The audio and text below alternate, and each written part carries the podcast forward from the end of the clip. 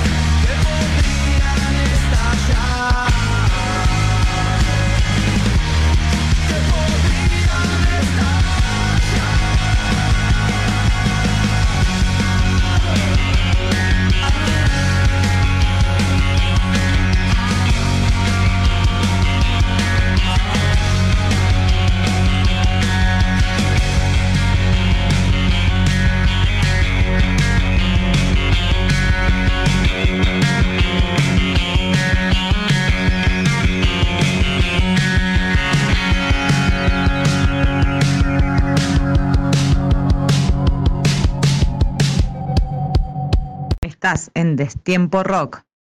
Los domingos de 18 a 20 horas por Radio El Aguatadero. Comunicate al 091-353-794. O al 094 83 11 39. ¡Claro que sí! Saw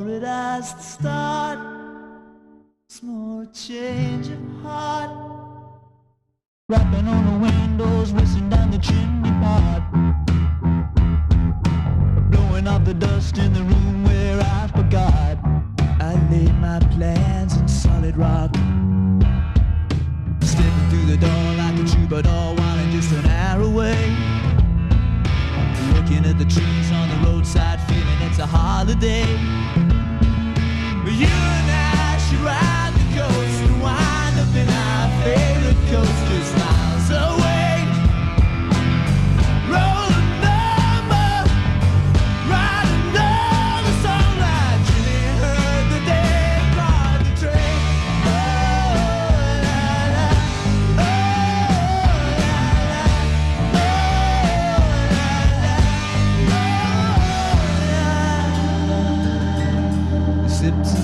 The road.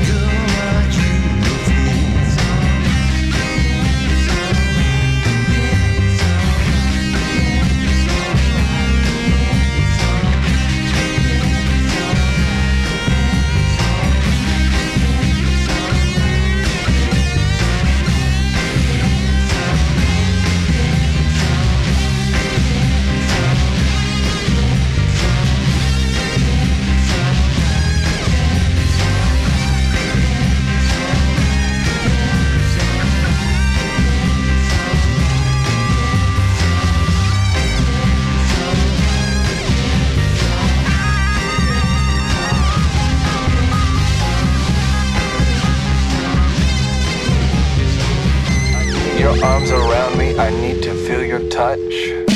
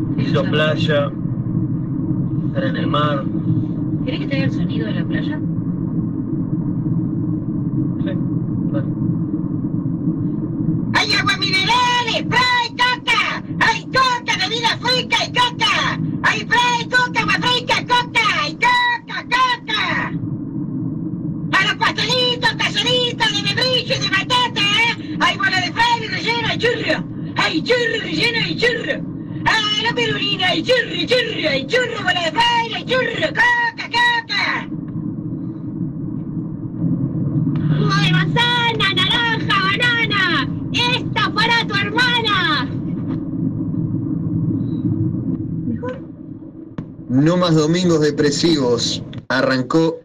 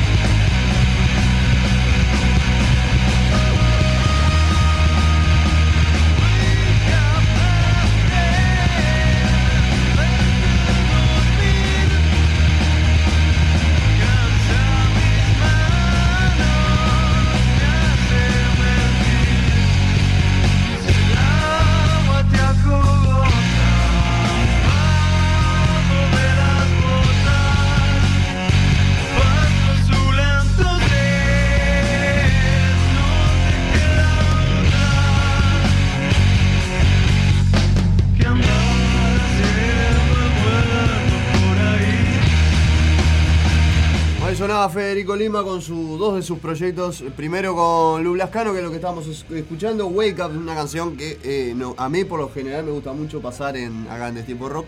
Pues sí, a mi querida Laura Sosa le gusta mucho tanto Lu Blascano como Socio. Escuchábamos Socio con Iluminador, Lu Blascano con Wake Up. Y antes sonó Cake, Never There. Temazo de Edwin Collins, otro de los clásicos que suenan acá en Tiempo Rock. A Girl Like You. Ocean Color Sin con The Day We Caught the Train y carajo que lo pedía la Noe. Un abrazo grande ahí. ¿Cómo está el disco? Laburando siempre ahí en la carnicería del disco, la Noe al firme con Destiempo Rock. Vamos a pasar. Vamos, vamos con otro, Laurita. No, no estás escuchando, yo sé que no estás escuchando, pero bueno, en algún momento lo va a escuchar porque pone, pone Spotify.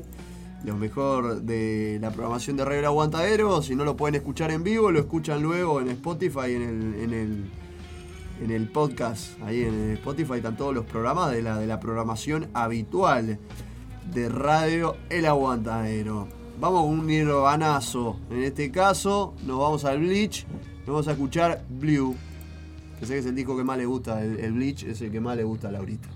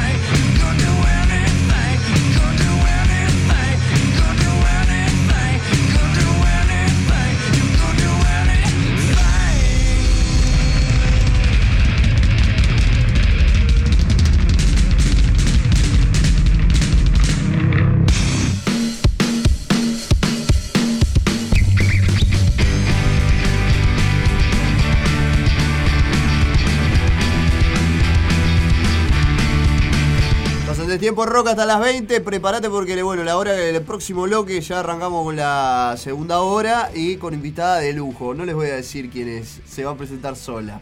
Ya seguimos con más de tiempo rock hasta las 20.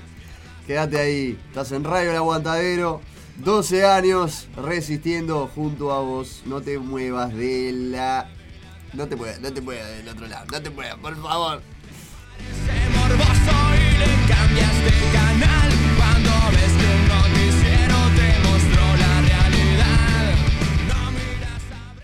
Estás en Destiempo Rock.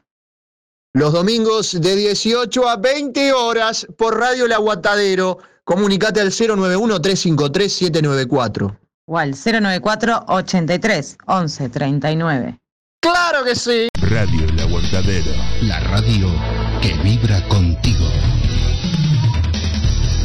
Emma padece de plagiocefalia posicional e hidrocefalia exterior. Necesita de la ayuda de todos para poder viajar a Estados Unidos y realizar un tratamiento en una clínica especializada. Para colaborar con Emma, Bro Caja de Ahorro Pesos número 000 871505 00001 Caja de Ahorro Dólares número 000 871505 00002 y Colectivo Habitab número 123 716. Desde ya, muchas gracias. Computación saluda a sus clientes y amigos y les desea muy felices fiestas y un próspero año 2023. Pasá por nuestro local y entérate de todas las ofertas de fin de año. T Computación, siempre contigo. Feliz Navidad.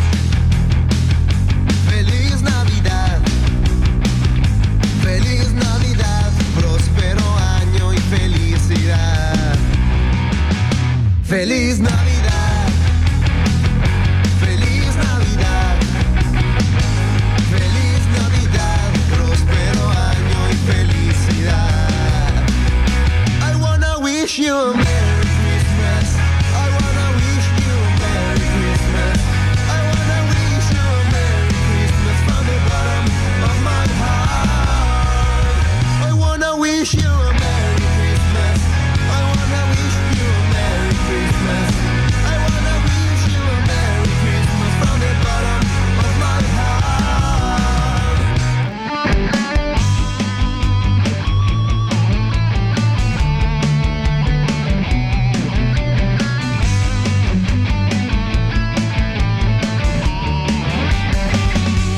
Alimentos y accesorios para mascotas, les desea a clientes y amigos muy felices fiestas y un próspero año nuevo.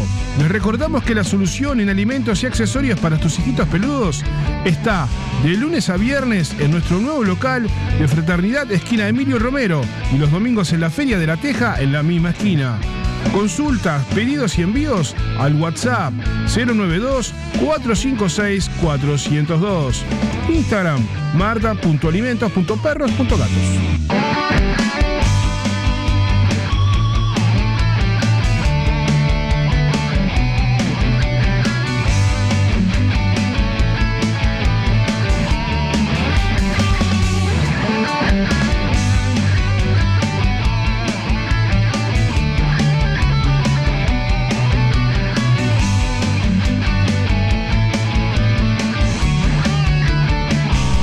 under es un término con el que se designan los movimientos contraculturales que se consideran alternativos, paralelos, contrarios o ajenos a la cultura oficial. Desde los años 60, el término se ha utilizado para designar varias subculturas, como la generación beat, la cultura mod, la cultura hippie, el movimiento punk, el movimiento hip hop, el hacking, el movimiento grunge, el hardcore, la cultura metalera, entre muchos otros. Marzo del año 2010 se crea un proyecto vía internet que lleva por nombre Radio El Aguantadero. La idea del mismo es brindar un espacio de difusión y apoyo a la cultura under del Uruguay.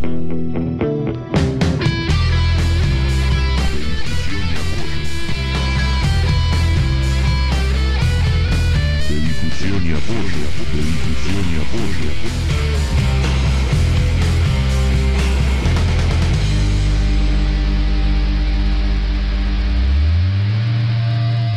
qué signo sos, Tana? De Sagitario, ¿por? Que yo te puedo... Mi ex era de Sagitario, en realidad es, no se murió. Y tengo dos muy, muy amigas, Gachi y Pachi, las dos de Sagitario, Tana, no lo puedo creer, no lo puedo creer. No lo puedo creer. No te lo puedo creer. Qué increíble. Sos vos, tu ex y tus dos amigas Gachi y Pachi son todos de Sagitario. Claro. Sí. Es increíble. Pero no se puede creer. ¿Escuchaste, amor, lo que está contando? Ella, Gachi y Pachi. Y Laura y todos, el, el ex novio. Lorena. Lorena, todos de Sagitario. Es, es impresionante porque es mucha coincidencia. Parece una boludez, pero es una coincidencia total. Y acá seguro que también debe haber gente. ¡Ey! Che. Disculpen, eh, chicos. Bajen la música, bajen la música. ¿Hay alguno de Sagitario acá? Para un poco, amor, no pasa nada. Estoy preguntando, no pasa nada. ¿Cuál es el problema? ¿Vos sos de Sagitario? Increíble, ya está pasando. ¿Vos también? Esa mano es bien arriba, entonces. ¿Sos Sagitario? ¿Alguno más de Sagitario? ¿No? ¿Solamente dos? Bueno, es un montón igual. Mira, dos, más acá de Sagitario también que hay. O sea que ya son Gachi, Pachi, ella, el novio, el exnovio, yo. Y estos dos pelotudos, todos de Sagitario. Está lleno de Sagitario. Muy impresionante, de verdad, muy grosso. No más domingos ¿Querés que te diga depresivos. Arrancó Destiempo Rock.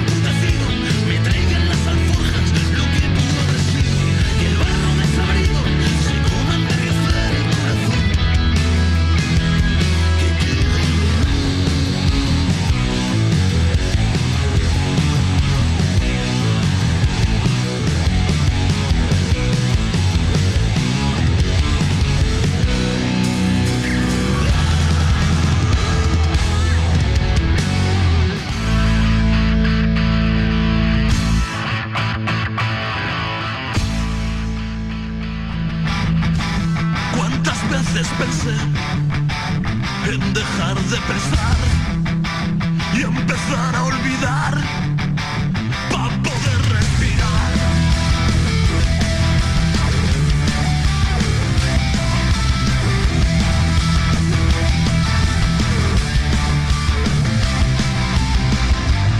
Buenas, compadres y comadres del proyecto Versicos de Movera. Eh, soy Cuchi Romero. Me dicen Jesús y Francho que lleváis buscándome un montón de tiempo. Y bueno, el otro día por fin me acorralaron. Me encontraron el proyecto del cual había oído algo. Me parece un proyecto maravilloso. Muchísimas gracias por hacerme partícipe de él. Y, y bueno, eh, deciros que estaré en, en breve, pasaré una mañana por el, por el cole para contar mis, mis demencias. Y antes me piden que os lea un poema, este que se llama Solo tú, escrito por Javier Orga, Agustín Omedes, María Palomino, Rocío García y Rafael Barbosa. Está basado en, una letra de, de mi hermano que se llama Mala Hierba. Y dice así, solo tú. Viviré en tu sonrisa encendida, dejando huellas alegres en la arena de tu piel, descubriendo tus sueños encerrados en la jaula de tu alma risueña. Tus ojos son relojes sin tiempo, tu sonrisa es la pieza de un puzzle inacabado, tus cabellos son enredaderas que trepan por tu aliento, tu amor es un caballo cabalgando sobre mis penas ya disueltas. Viviré en tu sonrisa encendida mientras regresa la llama de tus labios, con una suave mirada, con una suave brisa y un huracán en nuestras manos.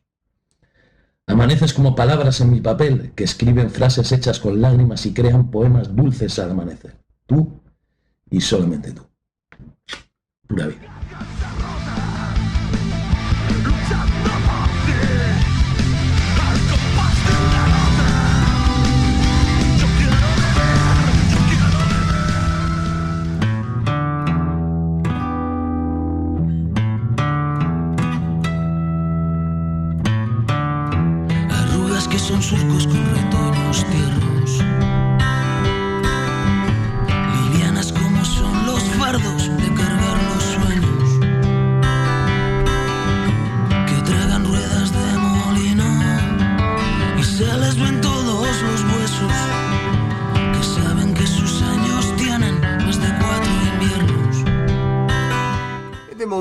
Especial en De Tiempo Rock, donde van a tener una sobredosis de marea, porque tenemos que hablar de marea, porque la invitada de Tiempo Rock es ama esta banda. ¿Cómo le va, señora Taveira? Acá andábamos, gracias. En realidad le estoy haciendo la segunda a, a Laurita, este, que me pidió y con muchísimo gusto. Y, y bueno, y un poco también porque ta, también estoy empezando a formar parte. Llegué tarde, no llegué a fin de año, pero llegué. Estás desde el programa 1.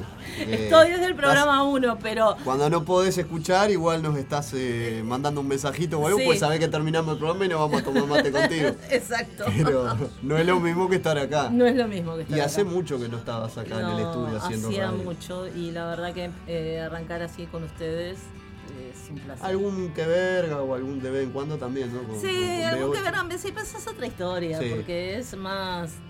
En Cagarse realidad vengo risa. a cagarme de la risa. con que verla vengo a cagarme de la risa. Este, a acá. compartir un rato y a cagarme de la risa. Pero claro, como que encarar así radio, es- este es el primero así que encaramos con una columna, que, que yo arranco con la columna de lo sobrenatural o las cosas raras o, o todo eso. Hoy vamos a hablar de Nostradamus, por eso también tenemos música que tiene que ver Sí. con el tema.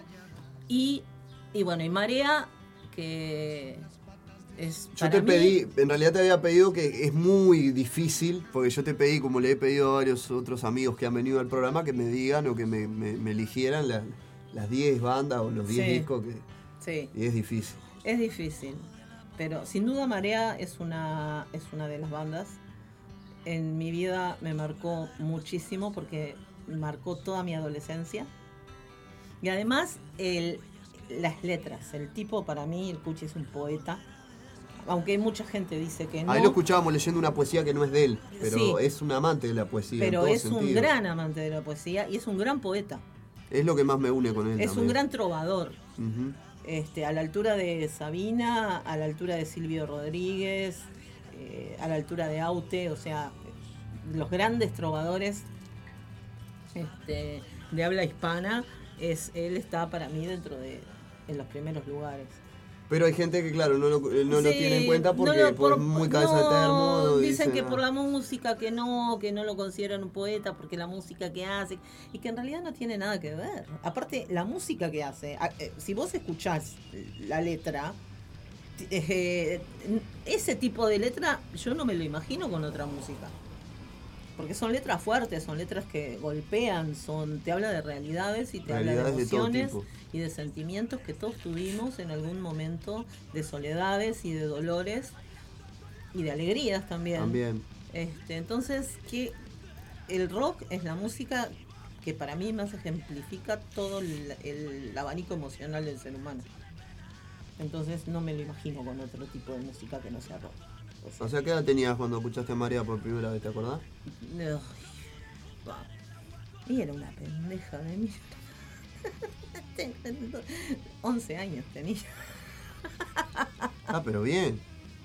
11 años tenía. Yo a los 11 años no tenía ni idea de que iba a escuchar tampoco. Yo era- a los 11 años, mira, Mi cabeza era una licuadora, a los imagínate, con 11 MTV, años. Te ¡Ay, me pasaban, imagino! claro, te pasaban de, de- de- de- las and bandas más. De Marilyn Manson y Metallica te pasaban a Cristina Aguilera y Jennifer López y bueno, estaba Claro, yo. vos agarraste esa época, yo agarré la otra época de MTV, la anterior, porque vos sos una generación posterior a la mía. Entonces yo agarré la época de MTV cuando MTV pasaba los unplugged, eh, todo aquello que dejaron de hacer y ahora es la porquería esa que, discúlpenme, pero lo tengo que decir, es la porquería esa que en América Latina lo único que pasa son eh, Reality shows. reality shows. Pero en Estados Unidos MTV sigue siendo MTV. Siguen pasando videos, siguen haciendo unplugged. Sa- ¿Sabías eso vos? Sí, Que sí en parte MTV Unidos, eh, el año... eh, MTV sigue siendo lo que fue siempre. MTV sigue haciendo Es para Lo que pasa es que ya no es lo mismo. Es para América Latina que mandan toda la, el, el enlatado basura. Este, ¿Cómo se llama? En 2020, eh, en 2000 antes de la pandemia, pudieron hacer los, los, los, los dos pendientes que tenían, Molotov y, y Café Tacuba, hicieron su, su unplugged, cada uno su unplugged. Sí, sí, Eh, sí, que estuvo, estuvo- el de Molotov estuvo muy Pero después ya como que, viste que, cada fue. vez es más, es más difícil. Verías a Marea, por ejemplo, estaría lindo un unplugged de Vos Marea, sabés ¿no? que Sería hermoso. vos sabés que yo cuando Marea vino a Uruguay no pude ir a verlos y hasta Yo el sí. día de hoy me lo perdono. Claro. O sea, no es, eso es una de las cosas, es un pendiente que me que tengo y, y es- y bueno, y ya anduve averiguando y me metí en internet apenas envié el, el lanzamiento del nuevo tema este para ver si había gira porque quiero que vengan. Pero bueno, todavía no se sabe, o sea, se sabe que hay disco nuevo próximamente. Les iba a contar eso sí a la audiencia. Este, eh, Los Potros del Tiempo, pero no se sabe si hay gira. Lo que sí tenemos un temazo, Buena Muerte. que lo vamos a escuchar al, al- Que al lo- final de este, de este segmento. Al final lo, lo vamos a escuchar. Eh, otra banda, o- o- otro disco y otra persona que me marcó y creo que marcó a muchos, muchos de mi generación fue el disco Almendra de Spinetta. De Spinetta. O sea, Spinetta como músico me marcó muchísimo. Aparte de dictadura, y el tipo seguía con esas letras, con esa poesía tan Metáfora, que sí. parecía tan simple, pero vos en la metáfora entendías todo. ¿tá? En un momento donde no se podían decir nada. Entonces Spinetta fue muy valiente, fue de los valientes, igual que Charlie García, otro que me marcó. Este y, y de Charlie no te puedo decir un disco, porque Charlie son muchos temas, son más bien temas lo que me marcó de Charlie. Claro. No te puedo decir un disco porque no sé qué sería una recopilación que tiene no sé cuántas recopilaciones hechas. No, y tiene muchas bandas también. Este, y tiene muchas bandas. o Sui sea, Generis, Sui Ce- Generis, Cerú Girán, La Máquina de Hacer Pájaro. La máquina de hacer pájaro. O sea, todas las bandas, todas las bandas de Charlie me marcaron. Todas. Sui Generis fue la que más me marcó Pero por la onda, yo soy de la época de los fogones, la viola y que cantábamos Racuña a las piedras. Racuña a las piedras, claro, toda esa Este, la otra que, ay, nunca me acuerdo del nombre. Este, pero está los clásicos de Sui Generis. Este, y está, que marcaron mi adolescencia también, mi época de militancia también. Y, bueno, y después Guns N' Roses. Era la banda de aquel momento que sonaba en todos lados. La Vivi está escuchando. ¿eh? El pato dice, ahí mecha, no soy un poeta, dice. Eh, Hablando de Cuchi. El pato es otro gran fanático. Bueno, la bandera de marea está acá en la radio, por algo está, ¿no? La- Rosana, eh, el pato. Lo que pasa es que acá somos y todos. vos. Acá somos Claro. todos marea. Es más, esta radio existe gracias a Marea. Porque el pato y Martín se conocieron en un, por un blog o una cosa que tiene de Marea. Ahí se conocieron, se hicieron amigos y empezaron a, a querer hacer algo que terminó siendo el aguantadero. O sea que la existencia del aguantadero se debe en parte a Marea. A marea. Son los grandes culpables. a esa- ese amor que el pato y, y Martín le tienen a Marea es que se creó esto. Esto surgió de ahí. Este, y, y bueno, está. Este, y yo soy otra amante de Marea. pues. Como no puede ser de otra manera. Este, y bueno, y, y después bandas Pink Floyd, por supuesto.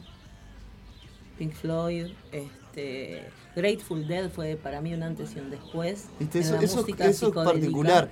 Porque es una banda que capaz que acá mucha gente no la No la conoce. conoce, no sabe ni quién Yo, es. yo tengo noción porque fue lo- Grateful lo, Dead es una banda que en Estados Unidos marcó historia. Porque ¿qué pasa? En Estados Unidos en Te aquella regalé época... una remera hace poco, vi la Sí, remera y te la regalé porque remera es esta remera es para. Andrea, es la Es que, única mm, no me- persona que sé que merece me la remera saco, la lavo y me la vuelvo a poner. Eh, Grateful Dead, este, que es una de las cosas que más me, me impactó. ¿Qué pasa? En aquella época, en los 60 se hacían las fiestas de ácido. Pero ¿qué pasa? Las fiestas de ácido eran sin música.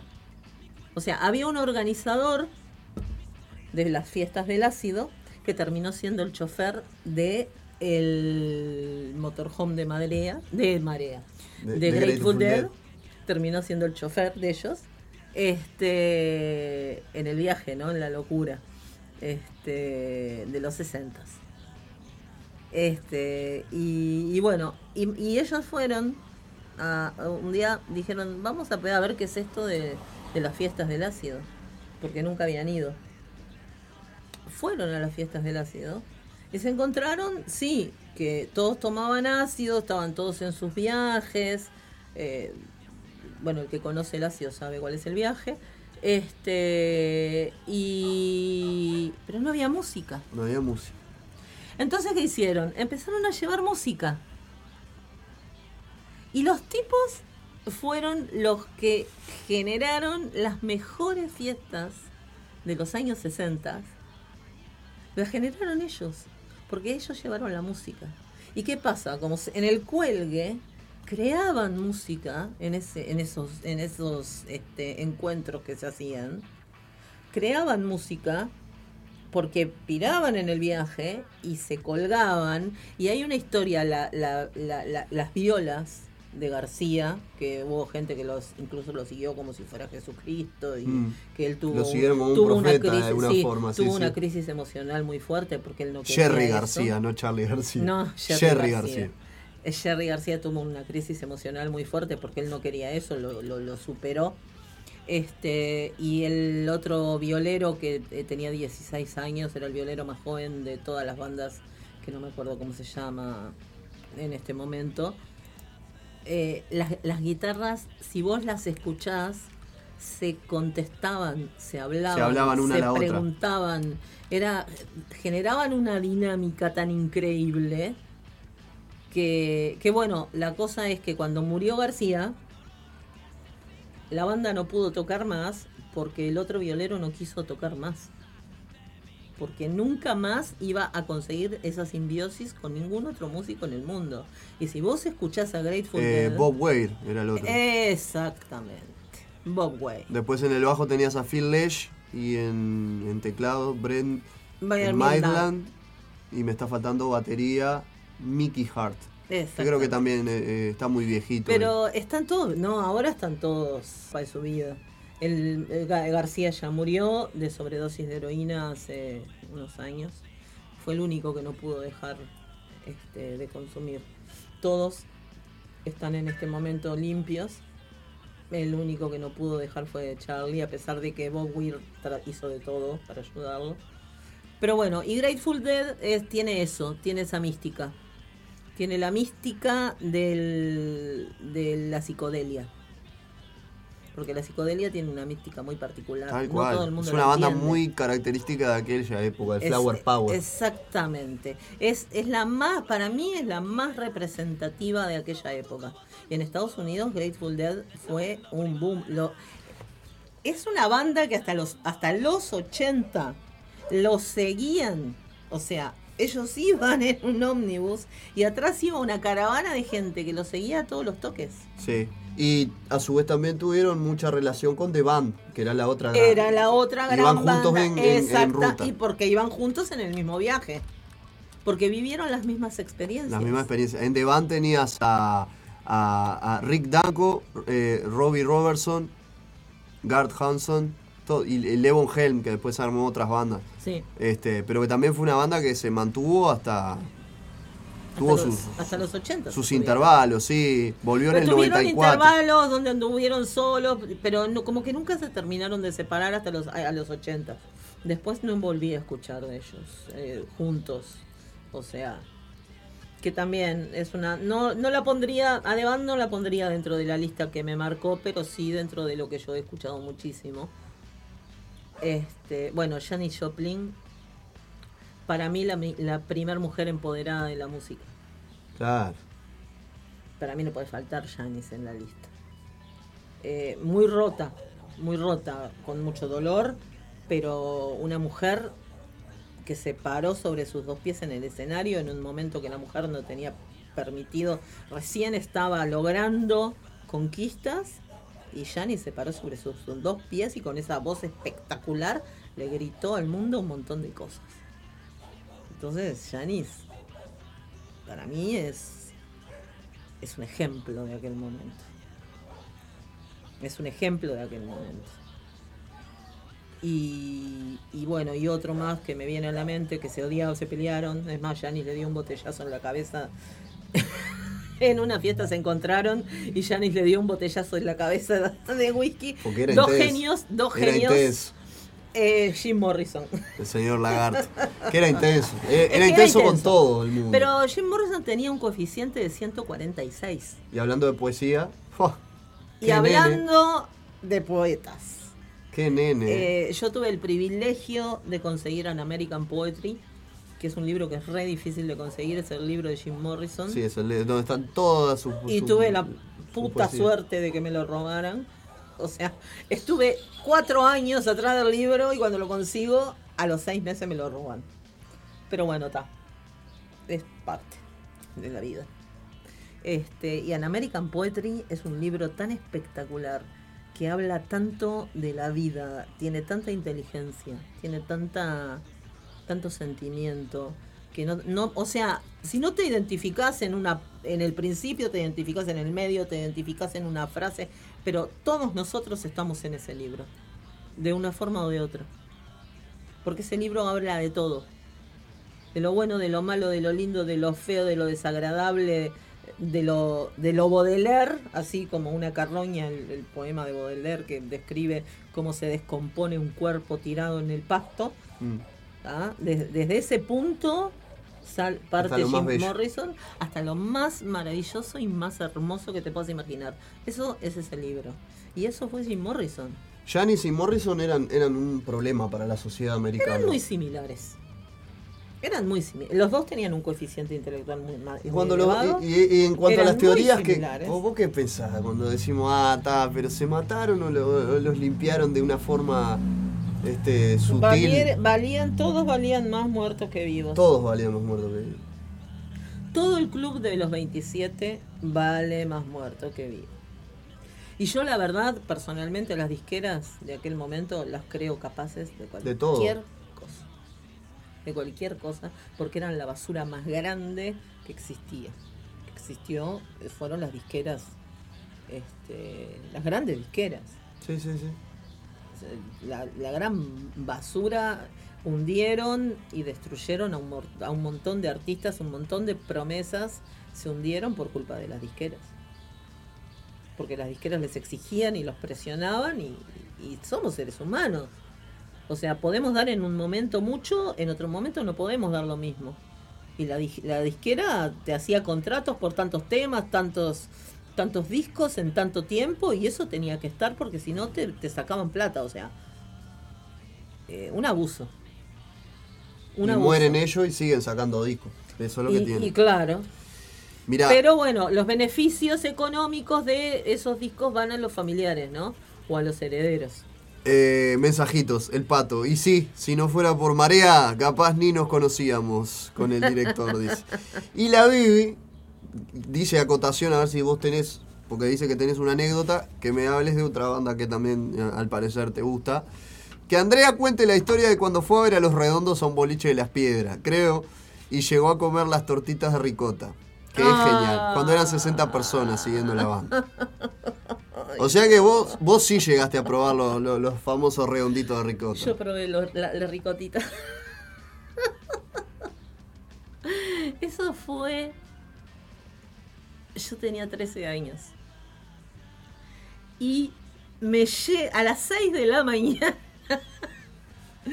Va un amigo a mi casa desesperado a decirme que los redondos iban a estar en un boliche en las piedras. Y yo me le- salté la cama, me vestí, me puse cualquier cosa, porque me puse cualquier cosa, y me fui a la casa de mis dos mejores amigas a decirles que teníamos que ir a las piedras. El problema, no teníamos un mango. O sea, no teníamos un mango, no era día de feria para hacer artesanías, porque hacíamos artesanías, hacíamos este, trencitas africanas, vendíamos pulseras, anillos, todo eso, y no, te- eh, no teníamos dónde. Y no teníamos un puto peso, porque lo que habíamos hecho el sábado en el fin de semana se fue. No era ¿Tá? como. Este, o sea, está. Y esto era un jueves. O sea, jueves. Y nosotros hacíamos buena guita en la Feria de Bellaviarris los sábados. Era ahí. Entonces, arrancamos caminando a las piedras a las 10 de la mañana. Dijimos, bueno, en alguna hora vamos a llegar. Hicimos dedo, nos levantaron, nos alcanzaron, nos dejaron, quedamos en mitad de la carretera, volvimos a hacer dedo, caminamos, o sea, quedamos con los pies llagados.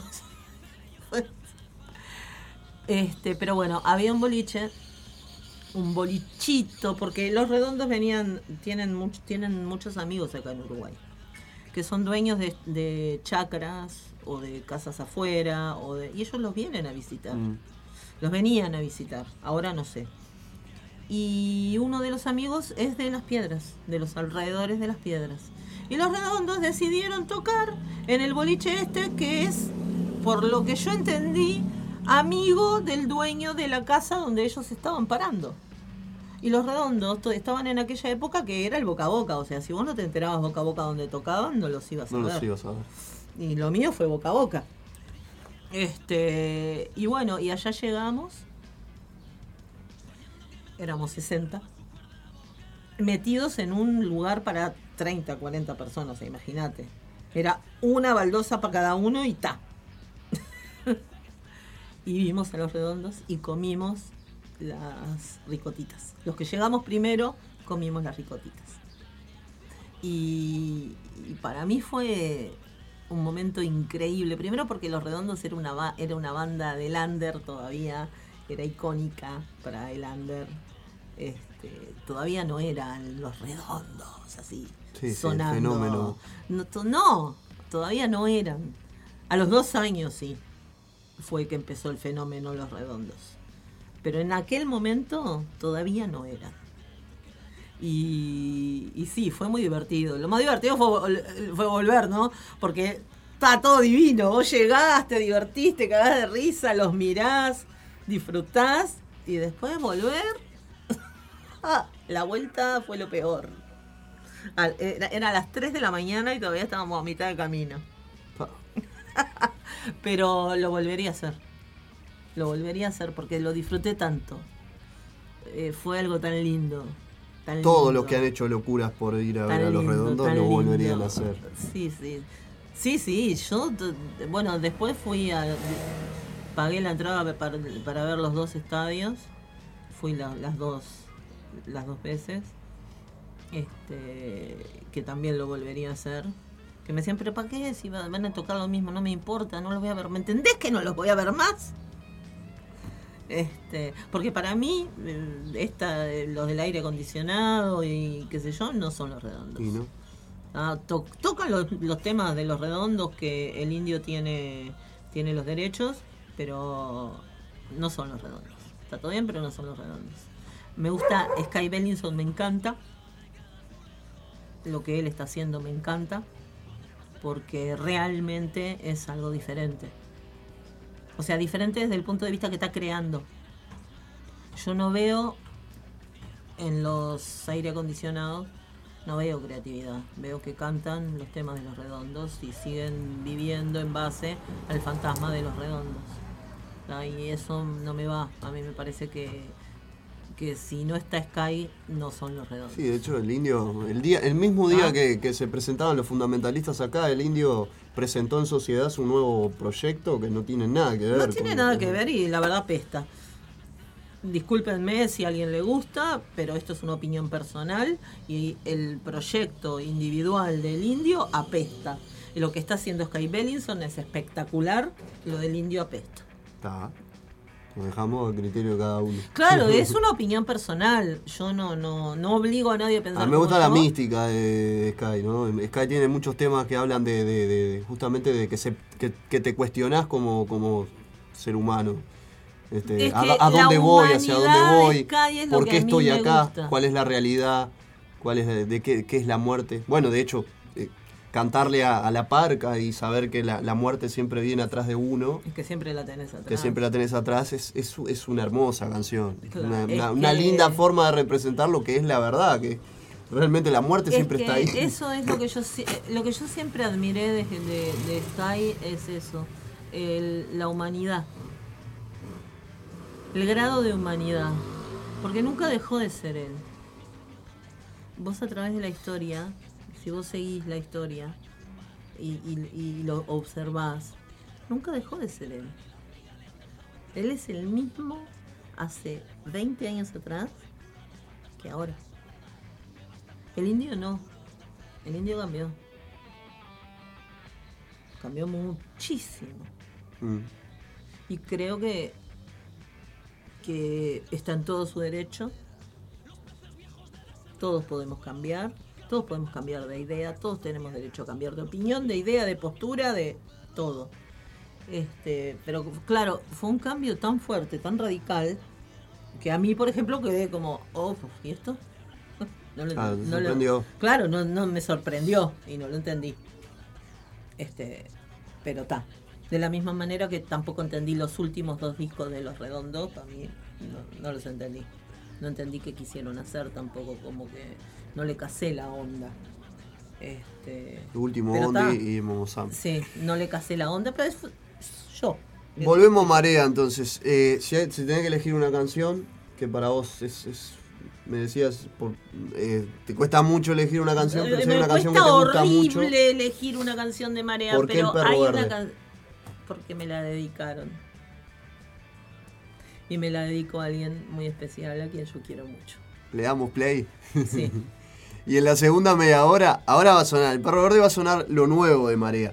Yo les iba a contar un poquito de información, ya que bueno, el disco ya lo dijo Andrea, Los, eh, los Potros del Tiempo. Eh, y hay un videoclip en la, en, la, en la vuelta de esta primer canción adelanto que se llama Buena Muerte. Eh, que bueno, este es el octavo álbum de estudio de Marea y comienza a develarse con esta canción, Buena Muerte, que se presenta con un videoclip eh, rodado en su querido Berriozar natal bajo la dirección del señor Alex Sanz. Hay que recordar que el 24, ahora de diciembre hace fecha, ¿no? El 24 de diciembre de 1997 daba comienzo esta aventura eh, de la que celebramos en este 2022 su 25 aniversario.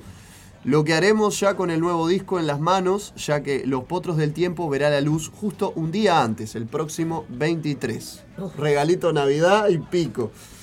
Eh, nuestro rock, dice, se detuvo el pasado 18 de noviembre para atender con detalle a la noticia de la llegada de nuestro disco de, los de Berriozar, que nos ofrecerá 11 nuevas canciones que llegarán acompañadas de un DVD en directo y distintos formatos completados por el arte de Losu Berrioveña y sus ilustraciones. Una gran celebración para las bodas de plata de los Cuzzi Romero, Colibrí Díaz, César Ramallo, Eduardo Beaumont Piñas y, y Alén Ayerdi.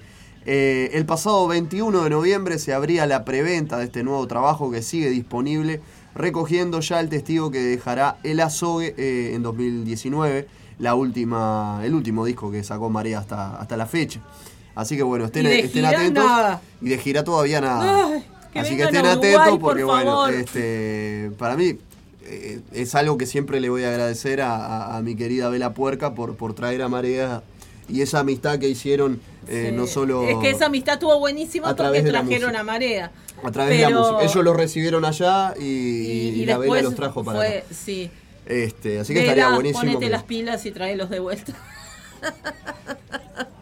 Ah, eh, sí, de- de- de- eh, si, si no son ellos no sé quién, pero será el aguantadero, diríamos.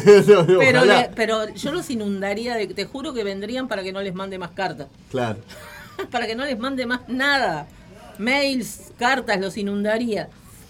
Qué lindo estaría, ¿no? Estaría de más Hacer una hacer vuelta eso. por acá. Ah, o sea, Ay, me hacer vuelvo un grupo me de. vuelvo todo loco, No, diría estaría bueno armar un grupo de admiradores de Marea y todos escribirles al mismo tiempo desde Uruguay 28.500 veces, todos los días, una, una nota diciéndole vengan, vengan, vengan, vengan. Eso estaría genial, por ejemplo. Creo que sería una buena movida. No sé si los traeríamos, pero por lo menos lo- los, los molestaríamos un poco. Les haríamos acordar que existimos. Chica la fumata, te dice la Vivi, está pasada. No, Vivi, nada. No, de eso nada. hoy. No, no, aparte estamos de puertas abiertas. El Estamos, señor, sí. el señor director nos dio el ok, solo Nos por hoy. dejó solo por hoy porque si no nos asamos acá. Este, estamos a puerta abierta, así que nos tenemos que portar bien. Suena entonces el perro verde, Sí. porque tú te lo mereces. Y pegadito, Gracias. lo nuevo de Marea, Buena Muerte. Y ya la segunda media hora de Tiempo Rock, eh, en el Vamos a final. hablar de Nostradamus un poquito. Y es eso que tenemos siempre que se acerca otro año y hay profecía. O sea, Sí. siempre hay que hablar Siempre de hay las profecía de profecías. finalización de mundo. Siempre. Y, y cosas raras. Pero vamos a hablar de Nostradamus, que es el, el más conocido. El que más conocimos. Y música de, que tiene que ver con él Porque también. hay otro, eh, hay un argentino para Vicini, Sí, también. que también, pero ese lo podemos traer otro día. Me encanta. Que esté Laurita también. Claro. Porque a ella le gusta el Paravicini. el que viene en caja. Sí, a mí también. ¿A quién no? Aguante marea, loco. Estuve bailando con la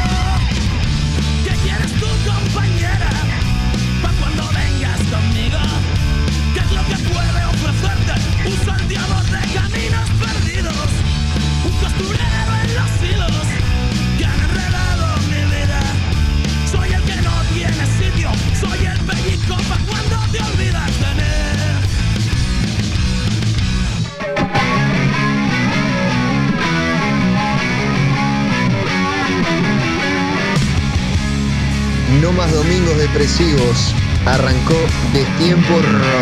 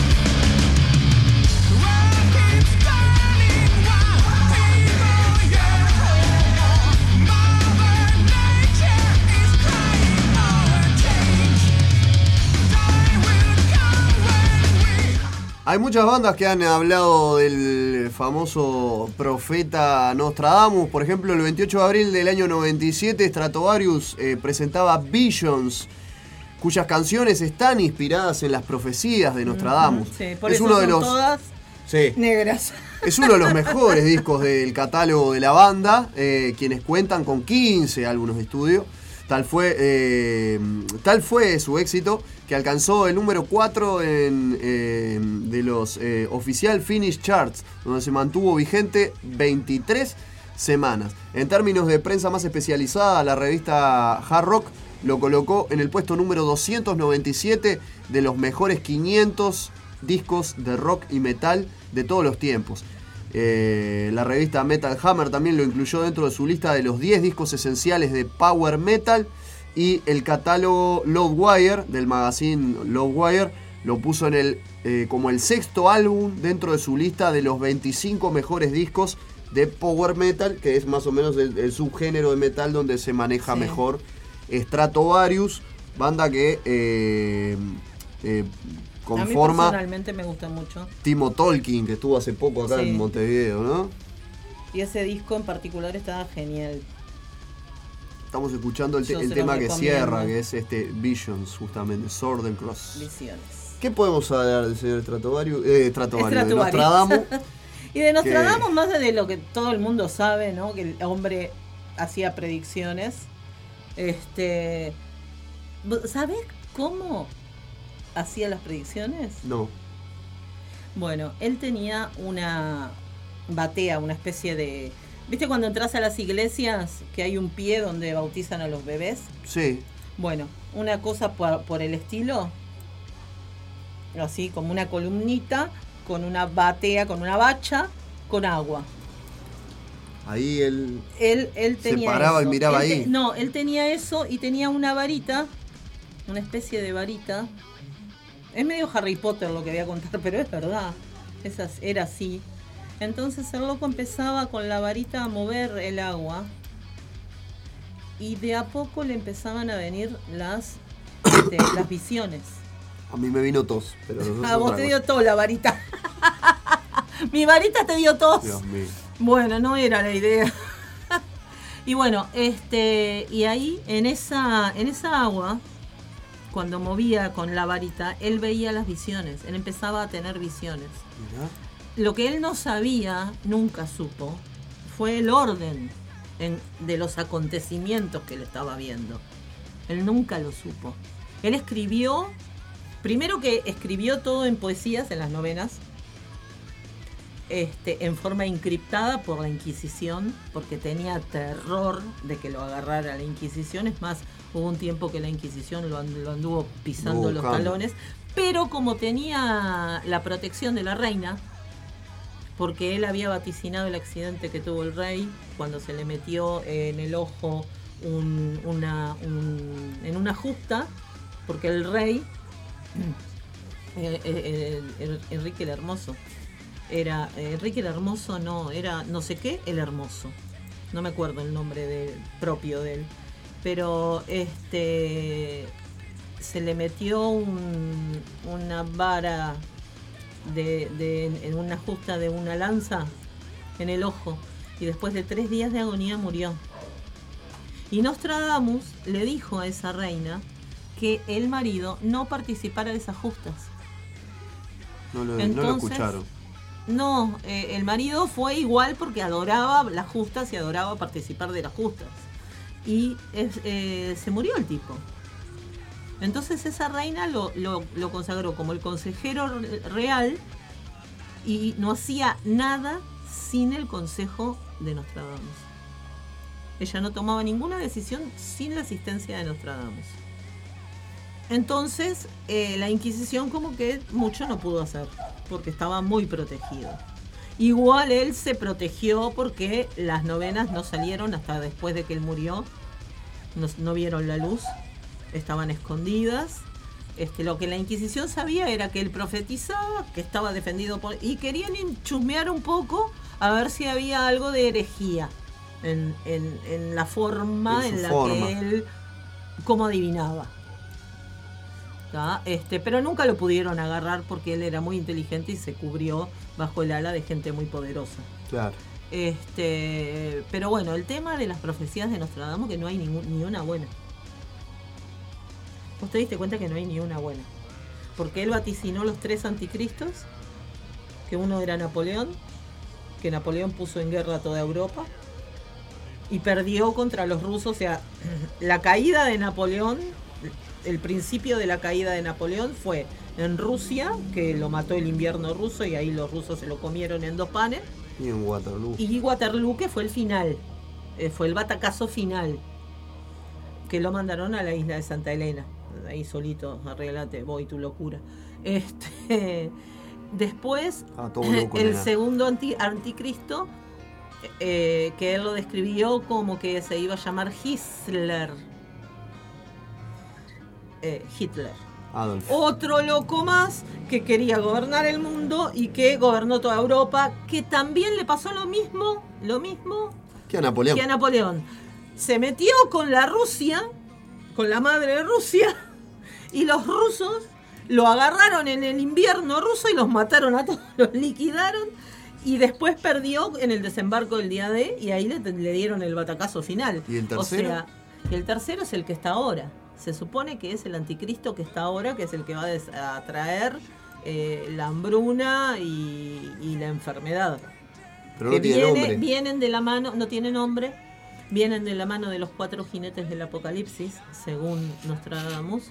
Vienen de la mano de la muerte, el hambre, la guerra y la enfermedad. Esos son los cuatro jinetes del apocalipsis. Claro. Este, hay mucha gente que ya es- empezó a elucubrar y dijo la enfermedad, primer jinete del apocalipsis, el, El COVID. COVID-19. Eh, la guerra, Ucrania, Ucrania, Ru- eh, Rusia. Rusia. Este que eh, esto, esto salió incluso en, eh, por ejemplo, yo esta información la saqué de The Economic Times, que es una publicación seria y estaba está explicando qué esperar en el 2023 de acuerdo a Nostradamus. The Economist, en las tapas de The Economist ha puesto mucha Aparecen información. predicciones. Para mí la agenda está toda en The Economist. Está, The Economist tiene la primera de todo, la, la agenda del orden mundial la tiene The Economist. Claro, Porque mire, las tapas de The Economist te, te vaticinan lo que va a pasar en el año. El COVID-19 lo adelantó The Economist en la tapa de 2000 Sí. 2019. Por Dios, o Sí. sea, daba miedo. Y la de 2020 que venía con el... Que venía el... el- ay, el, el- el coso este de, de Da Vinci. Ahora no me aparece la tapa, pero yo eso lo vio todo el mundo. Dijo, oh, esto... Tremenda. Acá, la de 2019. El, el coso de Da Vinci con... Ahora no, no, no, no, lo- no lo- no- ustedes no lo pueden ver, pero tenía el- el- el- la imagen de, de- de Da Vinci con... A ver, acá si la puedo agrandar un poquito. Para que la vea lo que pasa es que son, este, son complicadas. El mundo en... El mundo 2019. Lo que pasa es que esta está muy, está muy chiquita. Está, pero arriba, arriba se ve mejor. ¿Lo llegás a ver? Sí, el hombre de Da Vinci. ¿Qué tiene, qué tiene en la cara? Esto, no, esto es lo no que se veo. usa. ¿Qué tiene en la Eso cara? lo quiero abrir. Esto es lo que se usa comúnmente, que se vende en, en- en Ah. eBay. Son los lentes eso de, de realidad aumentada. Los lentes de realidad virtual. Sí, exactamente. ¿tá? Y después un montón de... De, de- de- De vaticinios. Sí. Bueno, hay un canal en, en la web que te lee Acá las páginas de Donald. Trump. Esto fue en 2019, ¿no? Bueno. Donald Trump. La Mona Lisa con la cara de Angelina Jolie, Bueno, como que según, mucho no lo entendí. según los, los este, El Mundial de Qatar. la gente acá de, Los autos eléctricos. de los Tesla. La, Die- la- la cigüeña trayendo la un bebé gente de The con Economist código de barra. Yo todavía nunca- Bueno, esos son los chips que nos quieren poner. Ese, la gente de The Economist dice que Nostradamus dijo que el año 2022 iba a ser una- un mal año y que el año 2023 iba a ser peor. O sea, yo no lo digo para que nadie se sugestione. Simplemente estamos comentando las predicciones. Sí, las predicciones que él hizo, no, que no ha errado. Hay cosas igual que no se saben, que no se entienden, ¿no? Este, y hay mucha cosa que también se, es elucubración nuestra. ¿no? De decir, ay, esto se parece a lo que pasó en Ucrania, por ejemplo, esto se parece a lo que... Pero en realidad no lo sabemos, no sabemos qué es lo que Nostradamus quiso decir hasta que pasan las cosas. Dice, falla de luz en Marte. Los interesados en estos textos creen que vaticina algún movimiento extraño de ese planeta o un Marte, accidente sí. de la en nave. realidad dice que eh, hay crípticas referencias a la luz en Marte, a la luz cayente de Marte. Eh, Light on Mars Falling. Eh, el planeta parece que va a tener un cambio en su en su giro alrededor del Sol. Bueno, de hecho, Este- la nave que quieren mandar, la, la ESA, European Spatial Agency, quiere enviar a, Claro, a y, Marte. y va a quedar, explorar. y va a quedar, este, va a quedar en otra posición Marte. O sea que va a tener un movimiento y va a quedar en otra posición. Eso se puede ver, según The Economist, como una metáfora de la ambición de la humanidad en colonizar Marte. Que en realidad el problema viene a partir de que la humanidad, viste que queremos, lo que quieren hacer con Marte es ir a Marte, ya hay gente definida que va a ir a vivir a Marte el resto de su vida y terraformizarlo. Claro. Porque Marte tiene todo lo necesario para ser igual a la Tierra. Tiene agua, tiene todo, todo lo necesario. Entonces quieren terraformizar Marte. Que esto lo explicó un científico hace poco que Nostradamus lo dijo, que se iban a meter en Marte y que lo que iban a lograr era eh, cambios catastróficos en Marte, que es lo que yo les acabo de explicar, que iba a cambiar la, elipse, eh, la elipse de, de Marte, la forma que gira, todo iba a cambiar. Porque quieren eh, empezar a de a poco en Marte a transformarlo en la Tierra, a introducirle oxi las algas que generan oxígeno, que consumen CO2, o sea, lo que Claro, pasó este, en la para mí Tierra. este, este planeta lo van a reventar. Lo que pasó, para- lo que pasó en la Tierra durante millones de años para que llegue a ser lo que es ahora, con los árboles, la vida y todo, lo quieren hacer en Marte en menos tiempo para tener un planeta alternativo para cuando esto sea una mierda y no se pueda vivir más acá, que todos los millonarios se escapen a Marte. Y eso lo, eso lo, eso lo dijo de acuerdo, The Economist lo dice Nostradamus clarito en una de sus novenas.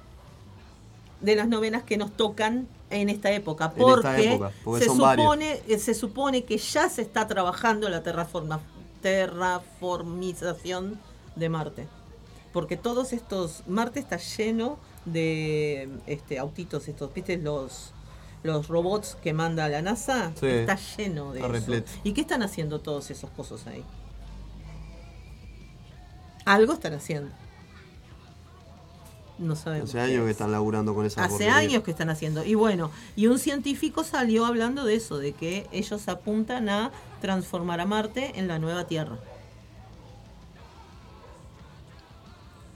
Así que aquello, a cualquiera que tenga algo que opinar al respecto, este, estamos en los medios de comunicación que son Las más Rocco. certe- ¿Vos estás de acuerdo que las más certeras fueron el atentado a las torres y la muerte de Kennedy o, o- o hubo otras cosas que, Yo que creo, Nostradamus yo anticipó creo, yo creo que Nostradamus anticipó a Napoleón, a Hitler, las torres y este esto la muerte de Kennedy? Sí, sí, sí, sí. Yo creo que sí. Yo personalmente creo que sí. Asesinato, va. Sí, sí, el asesinato. Lo que pasa es que Kennedy tenía que morir, igual que el hermano, por todo un tema interno. En, la película JFK, que está bastante bien hecha, hacen como te De dejan Oliver ahí como Stone. una idea. Lo que pasa es que no se puede hablar de esto claramente, ¿no? Es un tema que no se puede hablar claramente porque No. está dentro de los archivos super confidenciales que nunca vamos a ver, igual que los archivos super confidenciales de los extraterrestres. Te muestran lo que te quieren mostrar, pero lo que realmente pasa, todos vimos alguna cosa rara en el cielo. Es más, hay una de las novenas de Nostradamus que habla de que van a venir seres de otro lugar. Él, él Lo que pasa es que hay que entender, un tipo del 1500 que tiene visiones de cosas que vuelan, de cosas que explotan, de grandes armas, lo describe como puede. Nosotros tenemos que descifrar, porque el tipo en realidad no entendía lo que estaba viendo. El tipo hizo una descripción de acuerdo a, a las herramientas que tenía en aquel momento de lo que él veía, pero lo que él veía lo superaba. Claro. Como la señora esta, la, la, la abuela de Baba Yaga, que era ciega, que, también veía. Baba Yaga también, Claro. que veía un montón de cosas que la superaban porque era ciega, había quedado ciega de niña y no que cuando quedó ciega adquirió el don Baba Yaga. ¿Sabías eso? Sí. Cuando quedó ciega fue Eso que adquirió el don. Antes no lo tenía. Y bueno, y ella vaticinó montones de cosas que pasaron. Por eso digo, las profecías existen y son verdad. También están los chantas, ¿no? Está lleno. que Chanta sacan lleno. libros y libros y la gente los compra y los lee. El, el- lo único, De la que no. fumaba Nostradamus, dice el pato.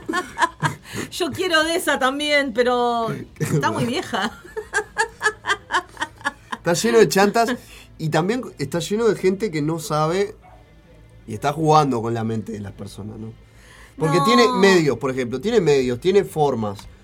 Así como está esta gente de clara. The Economist, que yo creo que, que- que están en, dentro de, la, de algo, por algo Sí. usan las portadas. Y por también- algo hablan, eh, eh, siempre sacan un artículo que habla de profecías o de adivinos o de... Siempre. eh, también se habló de, de mi amigo Matt Groening y los Simpsons, ¿no? Que, que también le han anticipado También muchas los cosas. Simpson anticiparon Y- a Trump de presidente en un momento, en los 90, en un momento que no era inimaginable que Trump podía llegar a, a la presidencia. Sí. ¿tá? Y vaticinaron que después de Trump venía una mujer, está ahí, le raro. Pe- y, pero que Trump dejaba arruinado a Estados Unidos y Trump dejó arruinado a Estados Unidos. La realidad económica de Estados Unidos en este momento es catastrófica. Los únicos que no la saben son los norteamericanos mismos porque eh, no les llega la información. O sea, eh, los, los periódicos.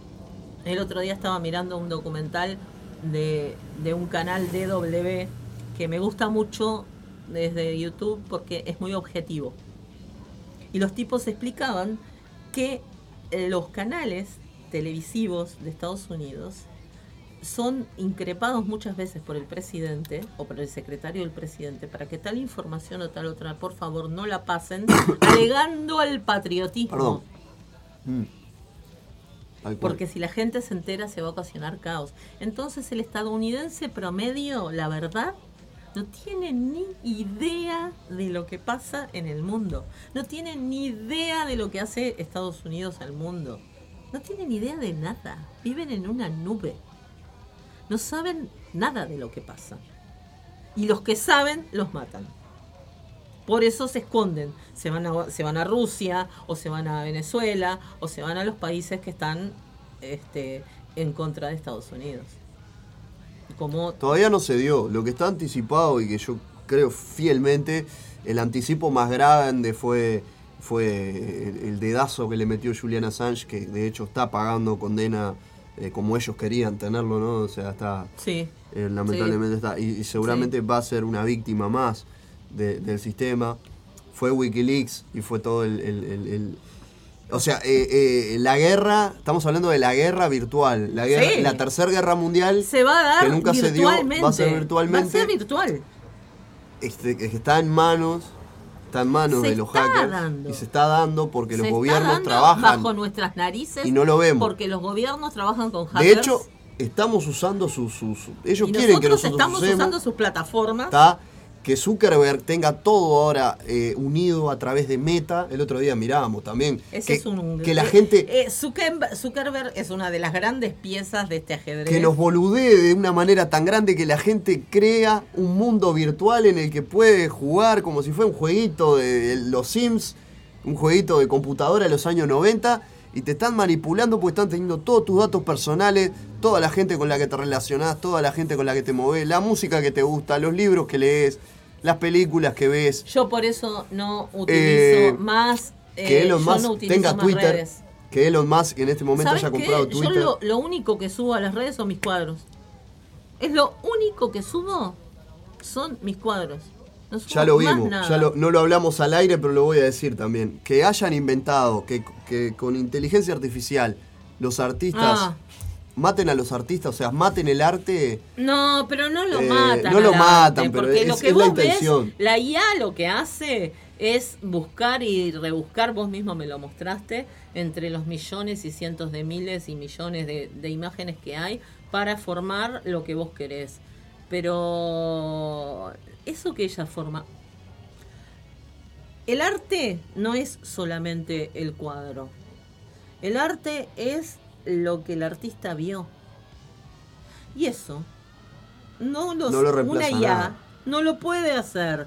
Porque una IA no se emociona, no se siente afectada, no se siente dolida, atacada, no, nada, no, no, no, no, no tiene.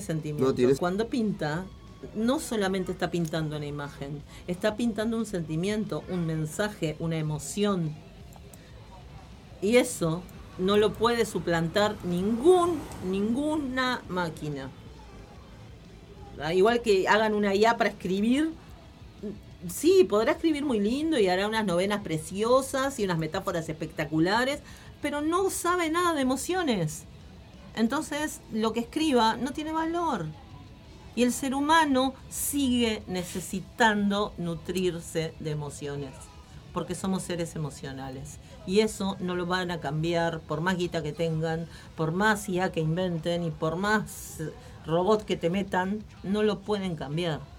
Que somos seres emocionales, sentimentales, no, No lo, pueden no lo pueden cambiar, porque está en nuestra naturaleza y así somos. Entonces no importa lo que hagan, siempre va a haber gente que va a recurrir a sus emociones y va a necesitar retroalimentarse a través de emociones. Entonces yo por eso a mí esas cosas no me, ni me afectan ni me asustan. En realidad me parecen estupideces y me parecen idiotas las personas que se dedican a hacer eso. Personalmente, ¿no? Yo siempre digo que son mis opiniones personales. No son las opiniones de la radio ni, ni de mis Yo compañeros. termino el programa, amigo, diciendo. Lo dicho y divertido en este programa son responsabilidad del Rocco, que no está nada bien de la cabeza, pero.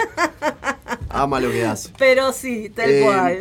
Voy a, voy a leer eh, eh, La Nación, el, 20 el pasado 24 de septiembre, Sí. tiró la info de que eh, supuestamente Nostradamus anticipa eh, eh, el, el- el fin de la corona británica. Sí, cae. Una vez asumido coronas, eh, sí. Carlos III, dice, ahora según consignó el medio español Sport, la nueva interpretación de otro escrito del presunto adivino pondría en jaque el reinado del heredero de la corona británica, Carlos que a Carlos III. III ya lo quieren sacar. Sí. No lo aguanta nadie. Al final de la guerra, que podría ser la de Ucrania, las grandes potencias cambian, dice. Cerca de la costa nacen tres hermosos niños. Arruinarán al pueblo cuando sean mayores de edad. Bueno, Cambiarán el reino y no lo verán crecer más. Se leería en un poema llamado Century 8, Quatrain noven- eh, Sí, las 97. centurias. Centuria na- eh, 97. Exacto. En otro pasaje añadió, asumirá el trono un hombre que nunca esperó convertirse en rey. bueno. A mí ves esas cosas. Puede ser el Harry, que está, está pintado al óleo, ese tarado, es un tarado el Harry. Qué loco El tarado. Harry, el Harry es el que sería el que tendría que asumir el reinado. Que nunca esperó, pero no, él espera. Ay, él espera. ¿Sabes quién puede ser? El hermano. Ese sí que no espera. Porque el hermano quedó como décimo ahí, quedó como que no, no le toca nada. Y como se alejó de la familia y todo eso. Pero bueno, en realidad a mí la verdad que la corona británica mucho no me interesa.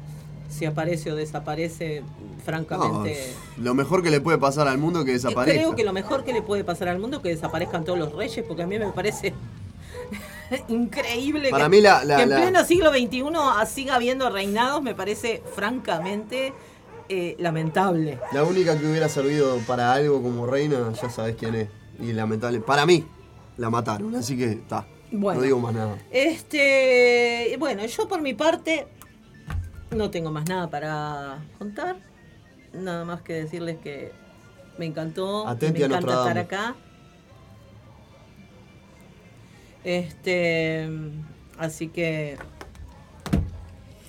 eso, contenta de estar acá, eh, agradecerles la oportunidad de, de- de participar del programa porque me encanta. Este, y necesitaba, hace, hace más de cuatro años que no hago radio y la verdad es que me encanta estar acá haciendo radio, estoy loca ¿Quién te de viene? ¿Quién contenta. te ve, Andrea? Divino. Este, estoy loca de contenta. Este, así que, y gracias a los que están del otro lado escuchando todas nuestras locuras y, toda, y contestándonos. Sí, aparte que se matan de la risa, se rebosa. Sí. Este, y bueno, un beso grande a todos, gracias por estar ahí. Y bueno, nos vemos, no- nos vemos, nos escuchamos el domingo que viene. A mí me dice, el pato me dice, no, no es para mí el pato, ¿no? Dice, cuando hablan de manipulación virtual en un medio exclusivamente virtual. Y me pone el monito. Bueno, Pato, todo no se puede en la vida.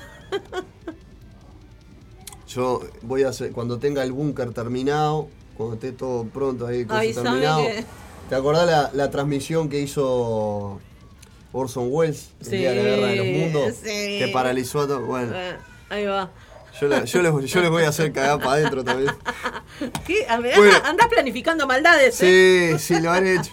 Bueno. Este, mm, entonces escuchábamos Stratovarius eh, y algunas otras bandas que le dedicaron eh, canciones a Nostradamus fueron Sauron, que estuvimos escuchando, Judas Priest y en particular una que a mí me encanta Nos vamos con esta. es de Molotov y se llama Nostradamus Mucho. Esta está No. de más. Nostradamus Nos Mucho. vamos con esta y bueno. Hasta lo mío que viene, que seguramente Y se va a unir. Laurita, Laurita beso Sosa. grande. que vuelva cuando pueda y si no puede, le, le- bueno, le vamos a estar haciendo el aguante como siempre. Chau, chau. Los quiero y me quedo roco. Adiós y que pasen lindo. Buena semana.